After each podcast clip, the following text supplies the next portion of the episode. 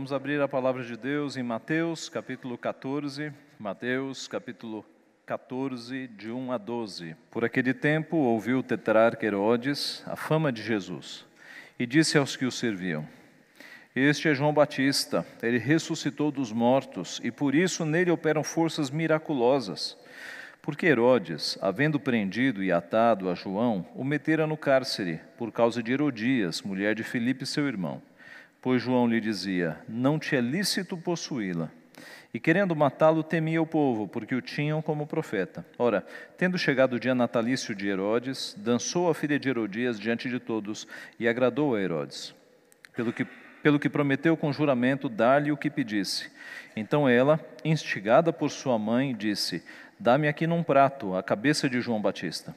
Entristeceu-se o rei, mas por causa do juramento e, do, e dos que estavam com ele à mesa, determinou que lhe a dessem. E deu ordens e decapitou a João no cárcere. Foi trazida a cabeça num prato e dada à jovem que a levou à sua mãe. Então vieram seus discípulos, levaram o corpo e o sepultaram, depois foram e o anunciaram a Jesus. Vamos orar? Pai Santo, nós te somos gratos por tua palavra que edifica a nossa vida, que nos orienta, que nos ensina, ó Pai, que nos mostra a tua vontade e o que devemos fazer para vivermos de acordo com ela. Te louvamos porque o Senhor registrou histórias preciosas para a nossa exortação, para o nosso para a nossa advertência, para nos advertirmos quanto aos perigos do pecado. E o Senhor nos mostrou na tua palavra também a tua graciosa bondade, o teu amor revelado em Cristo Jesus. Nós queremos pedir que mais uma vez nesta manhã o Senhor fale ao nosso coração, nos alimente com a tua palavra, nos exorte, nos admoeste e nos ajude a viver nos teus caminhos. Pai, é o que nós pedimos em nome de Jesus. Amém. Começo lendo o trecho de um excelente livro chamado Não Era Para Ser Assim, de Cornelius Plantinga Jr. sobre o pecado. Atente à leitura. A Bíblia apresenta o pecado por meio de grandes conceitos, principalmente falta de lei e infidelidade, expressão eh, coberta numa gama de imagens. Pecado é errar o alvo, desviar-se do caminho, afastar-se do aprisco. Pecado é um coração duro e uma cerviz endurecida. Pecado é cegueira e surdez. É ultrapassar a linha, é tanto ultrapassar a linha quanto não conseguir alcançá-la. É transgressão e incapacidade. Pecado é uma fera rosnando a porta. Em pecado, as pessoas atacam ou fogem, ou negligenciam o chamado divino. Essas e outras imagens sugerem um desvio, mesmo quando familiar. O pecado nunca é normal. Pecado é o rompimento da harmonia criada e a resistência à restauração divina dessa mesma harmonia. Sobretudo, o pecado rompe e resiste à vital relação humana com Deus, e isso ele faz rompendo e resistindo de inúmeras e entremeadas formas. A vida de pecado é uma caricatura, em parte deprimente e em parte ridícula, da vida humana genuína uma bela definição, com muitas palavras e imagens, do, do poder destrutivo do pecado. Deus não nos fez para que nós vivêssemos em pecado. A partir da queda foi que o ser humano passou a nascer pecaminoso, passou a nascer em pecado. O pecado, desde então, tem se mostrado altamente destrutivo. E nesta manhã nós vamos ver a história de um homem que se afundou no pecado, passou por vários níveis de pecado, até cometer um pecado gravíssimo, até cometer o assassinato do homem de Deus, João Batista. O nosso primeiro versículo começa dizendo que por aquele tempo ouviu o tetrarca Herodes a fama de Jesus. Por aquele tempo refere-se mais ou menos o ano 29 depois de Cristo. E tetrarca era um nome dado a um governante de uma quarta região. Dentro de uma região grande, dividida em quatro, o tetrarca era o que cuidava de uma, uma, uma quarta parte de uma região. Herodes, que é citado aqui, e você já deve ter percebido que Herodes é um nome que aparece várias vezes, esse é o Herodes Antipas. Esse Herodes ficou impressionado e aturdido com a fama de Jesus quanto aos milagres. Mas Herodes estava com a consciência tão pesada, tão pesada, por ter matado João Batista, que ele estava vendo coisas. Quando ele soube dos milagres de Jesus, um pensamento lhe veio à mente: é João Batista. João Batista ressuscitou para me pegar. Veja o que acontece quando uma pessoa tem uma consciência pesada começa a ver coisas, começa a ficar, a própria consciência o acusa e a pessoa começa a temer, não os homens, mas a própria consciência. Ele estava tão atordoado, tão aturdido, com tanto remorso, com o peso da consciência tão grande, que quando ele ouviu falar de Jesus, verso 2, ele disse: Este é João Batista ele ressuscitou dos mortos e por isso nele operam forças miraculosas. A palavra de Deus, falando sobre a consciência, nos diz, Paulo escrevendo a Romanos, diz que estes, referindo-se aos gentios, mostram a norma da lei gravada no seu coração, testemunhando-lhes também a consciência e os seus pensamentos, mutuamente, acusando-se ou defendendo-se. Eis um homem aqui atordoado com as acusações da sua consciência, porque ele sabia que tinha matado o homem de Deus. Por que Herodes estava com a consciência tão pesada? Quais foram, afinal, em detalhes, os seus pecados? Primeiro, ele adulterou com a mulher do seu irmão. Ele adulterou com a mulher do seu irmão.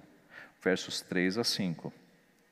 Verso 3: Porque Herodes, havendo prendido e atado a João, o metera no cárcere, por causa de Herodias, mulher de Filipe, seu irmão. João Batista foi preso então por causa de Herodias, mulher de Filipe, seu irmão. No verso 4, João é quem denuncia este pecado. Era um pecado evidente a todos.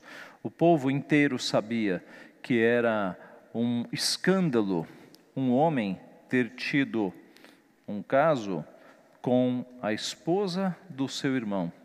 E não só isso, ter acabado o seu casamento para ficar com esta com esta esposa. E João Batista é o profeta de Deus que vai denunciar este pecado. Ele diz: "Não te é lícito possuí-la". Herodes e Filipes e Filipe eram irmãos. E Herodes se apaixona pela esposa do seu irmão e fica com ela. Isso, meus irmãos, além de adultério, apontava para outros pecados.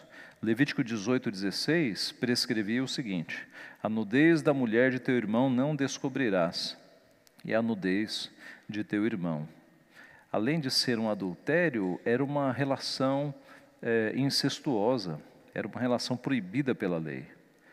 No versículo 5, nós temos a informação de que Herodes só não matava a João porque temia o povo. O povo reconhecia que João Batista era um homem de Deus, era um profeta. E no verso 5 é dito que, querendo matá-lo, temia o povo porque o tinham como profeta. Herodes estava com a consciência pesada porque o seu adultério havia sido então denunciado pelo profeta. E a missão do profeta, meus irmãos, é justamente denunciar os pecados. O profeta, desde o Antigo Testamento, era aquele que denunciava os pecados do povo, dos religiosos e dos governantes. Até os pecados dos reis foram denunciados. Moisés, por exemplo, confrontou o Faraó. Elias confrontou Acabe. Daniel confrontou Nabucodonosor. Amós confrontou Jeroboão II. Mas o Estado, é fato que o governo e o Estado não gostam de ser confrontados. O governo e os governantes nunca aceitam serem confrontados. E ainda hoje, quando pecados do governo ou dos governantes são denunciados, as autoridades gritam: o Estado é laico, o Estado é laico, a igreja fique na sua posição. A igreja não pode se intrometer nos nossos assuntos, mesmo quando nós denunciamos os seus pecados. Aliás, no Salmo 2 que nós cantamos no começo do culto, o Estado diz: Rompamos os seus laços, sacudamos de nós as suas algemas.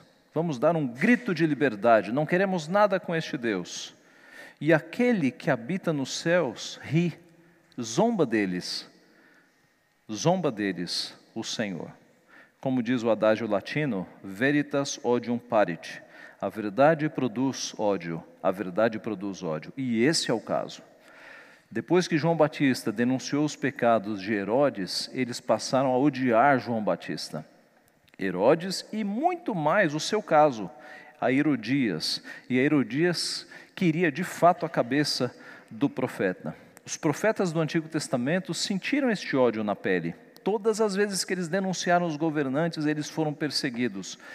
E alguns deles foram capturados e mortos. E aqui nós temos um exemplo no Novo Testamento. João Batista, que denunciou o pecado do governante, ele vai ser cruelmente assassinado. Em primeiro lugar, então, a consciência de Herodes estava tão pesada porque ele cometeu adultério com a mulher do próprio irmão, do seu irmão. Em segundo lugar, Herodes estava com a consciência pesada porque ele cobiçou a sua afiliada. Versículo 6. Ora, tendo chegado o dia natalício de Herodes, dançou a filha de Herodias diante de todos e agradou a Herodes.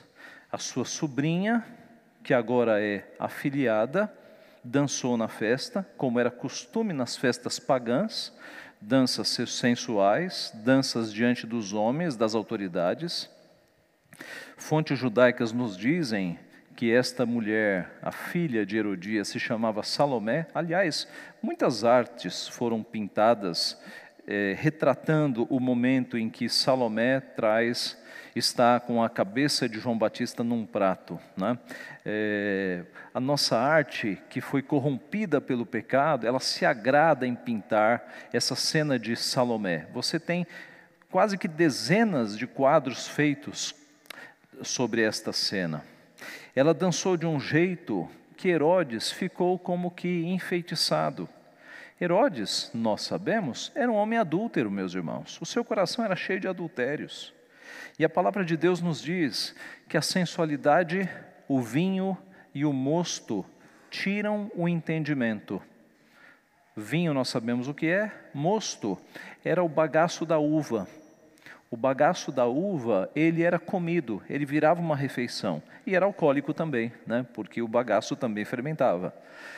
O texto em Oséias 4,11 nos diz que, assim como o vinho e o mosto, que são alcoólicos, eles tiram o entendimento quando há muito álcool, a sensualidade também tira o entendimento. Não são poucos homens que ficam cegos quando estão no processo de sensualidade, de lascívia. E é o caso aqui. Herodes ficou tão impressionado com a dança da sua afilhada que ele perdeu o juízo. E vejam o que ele prometeu. Ele prometeu dar a ela o que ela pedisse. Em Marcos, Marcos registra um detalhe que Mateus não registrou. E jurou-lhe: Se pedires, mesmo que seja metade do meu reino, te darei. Marcos 6, 23. Olha como esse homem ficou sem juízo. Se ela pedisse metade do seu reino, ele daria. Irmãos, a sensualidade tira de fato o entendimento. Não são poucos os homens que jogam fora a sua família, jogam fora os seus filhos, jogam fora toda uma história por um momento de sensualidade, ficam cegos, ficam fascinados por conta do pecado e jogam tudo fora. E assim, verso 8: vendo ela que Herodes estava nas suas mãos, ela aproximou-se da sua mãe, perguntou para a mãe o que, que deveria fazer e a mãe pediu, e a mãe aconselhou: peça a cabeça de João Batista num prato. No versículo 9: Entristeceu-se o rei, mas por causa do juramento e dos que estavam com ele à mesa, determinou que lhe a dessem. Marcos, capítulo 6, verso 20, diz que Herodes temia João, sabendo que era homem justo e santo, e o tinha em segurança. E quando ouvia, ficava perplexo, escutando-o de boa mente. Havia um misto ali em João Batista de raiva porque João Batista estava denunciando o seu adultério, mas ele sabia que João, Herodes sabia que João Batista era um santo homem, como registra aqui Marcos 6, um homem justo e santo. E muitas das coisas que João Batista falava para Herodes, Herodes o escutava. Havia um misto ali de, de ódio com temor. O coração deste homem estava cheio de pecados, o coração de Herodes. E não fosse pouco ter destruído o seu casamento para ficar com a esposa do seu irmão, agora ele está fascinado com a sua afiliada. Meus irmãos, nós lemos: Ouvistes que foi dito: Não adulterarás. Eu, porém, vos digo: qualquer que olhar para uma mulher com intenção impura, no coração já adulterou com ela. E a saída de Jesus é radical. Se o teu olho direito te faz tropeçar, arranca-o e lança-o de ti, pois te convém que se perca um dos teus membros e não seja de todo o teu corpo lançado no inferno. Se a tua mão direita te faz tropeçar, corta e lança de ti, pois te convém que se perca um dos teus membros e não vá todo o teu corpo para o inferno. A saída de Jesus é radical. Se você tem um pecado que está te levando para, os, para longe dos caminhos do Senhor, corte este pecado. Na história da igreja, alguns homens seguiram isso aqui literalmente, cortando partes do corpo. Mas no nosso, no nosso tempo não é isso que Jesus quer, mas Ele quer que se o computador está te afastando de Deus, corte o computador, corte a internet, corte a televisão. Se você tem uma amizade que está te afastando de Deus, corte esta amizade. Se você está num relacionamento, não dentro do casamento, mas antes do casamento, eu quero dizer o seguinte: Jesus nunca aconselha que se termine um casamento, mas se você está fora de um casamento, com algum relacionamento que está te tirando dos caminhos de Deus, corte esse relacionamento. Jesus Cristo é radical, não tem meio termo. Por quê? Porque é melhor que se perca um dos membros e não seja todo o teu corpo lançado no inferno. Assim, Herodes estava com a consciência pesada, primeiro, porque cometeu um adultério, e segundo, porque o pecado da cobiça, em relação até à própria afilhada, estava na sua vida. E terceiro e último lugar, Herodes estava com a consciência pesada, porque por fim matou o homem de Deus, versos 10 a 12. João foi decapitado no cárcere, é o que diz o verso 10. Deu ordens e decapitou a João no cárcere. E nós podemos imaginar a cena. João, naquele cárcere, pouca luz, nenhuma condição de conforto, possivelmente algemado com uma corrente no chão, preso aos pés. Chega o executor com a sua espada, João é jogado no chão e ali é arrancada a sua cabeça. Foi, meus irmãos, Basicamente isso que aconteceu. Arrancaram a cabeça de João Batista, colocaram aquela cabeça ensanguentada num prato e levaram até a festa de aniversário de Herodes. A cabeça é trazida num prato e dada à jovem, e a jovem leva a cabeça à sua mãe. Verso 11: Foi trazida a cabeça num prato e dada à jovem, que a levou à sua mãe. Note que pecados nunca estão sozinhos, pecados estão sempre acompanhados. Que tipo de jovem é essa, Salomé, que concorda que se mate João Batista? Que tipo de mulher é essa? Que tipo de jovem é essa que recebe uma cabeça ensanguentada num prato e com toda naturalidade leva para sua mãe? Eu desconfio que algumas irmãs aqui, se vissem uma cabeça recém-tirada, desmaiariam. Não é cena comum mas que tipo de mulher é essa?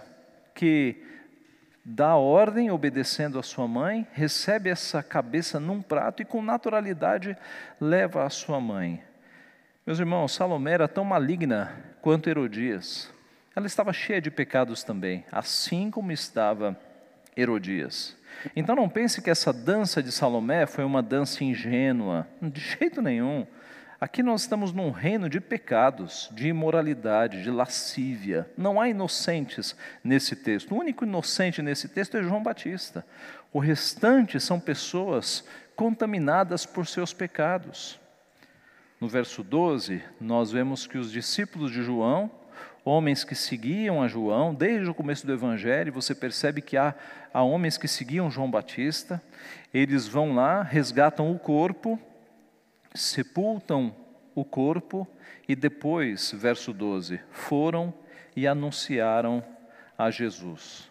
João Batista, durante muito tempo, dirigiu seus discípulos a Cristo, entregou-os a Cristo, mas não puderam deixar o seu antigo mestre enquanto ele vivia. Agora João Batista é removido e agora eles vão para Jesus Cristo, finalmente. Sobre João Batista, Jesus Cristo disse: Mas para que saístes? Para ver um profeta? Sim, eu vos digo, e muito mais que profeta.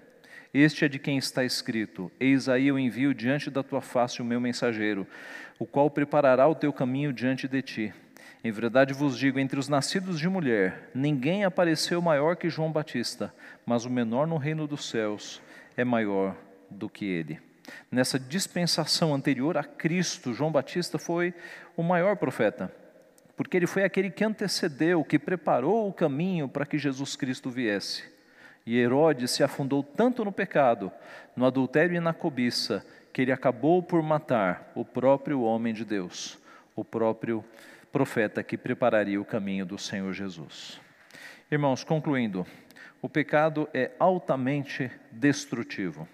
O pecado é um fundo, é um poço sem fundo. Quanto mais você entra, mais você é puxado para baixo. Herodes destruiu seu casamento, destruiu a sua reputação, porque o povo olhava para o reino e via um escândalo na, no tetrarca. Ele destruiu a vida de João Batista e nos conta o historiador Flávio Joséfo que o sogro, o primeiro sogro de Herodes, quando soube que a sua filha havia sido traída e abandonada, este sogro, que se chamava Aretas, rei de Pétria, ele mandou seus exércitos para cima de Herodes. E o exército de Herodes foi destruído por conta do seu antigo sogro. Por quê? Por causa daquele adultério. O seu sogro não aceitou que a sua filha tivesse sido traída e abandonada. O pecado é destrutivo. Nós podemos encontrar este padrão de pecado, de cobiça, adultério e assassinato, onde? Na história de Davi. Lembram-se? Cobiça, adultério, assassinato. Davi, no episódio com Batseba e com Urias, passou por esses estágios.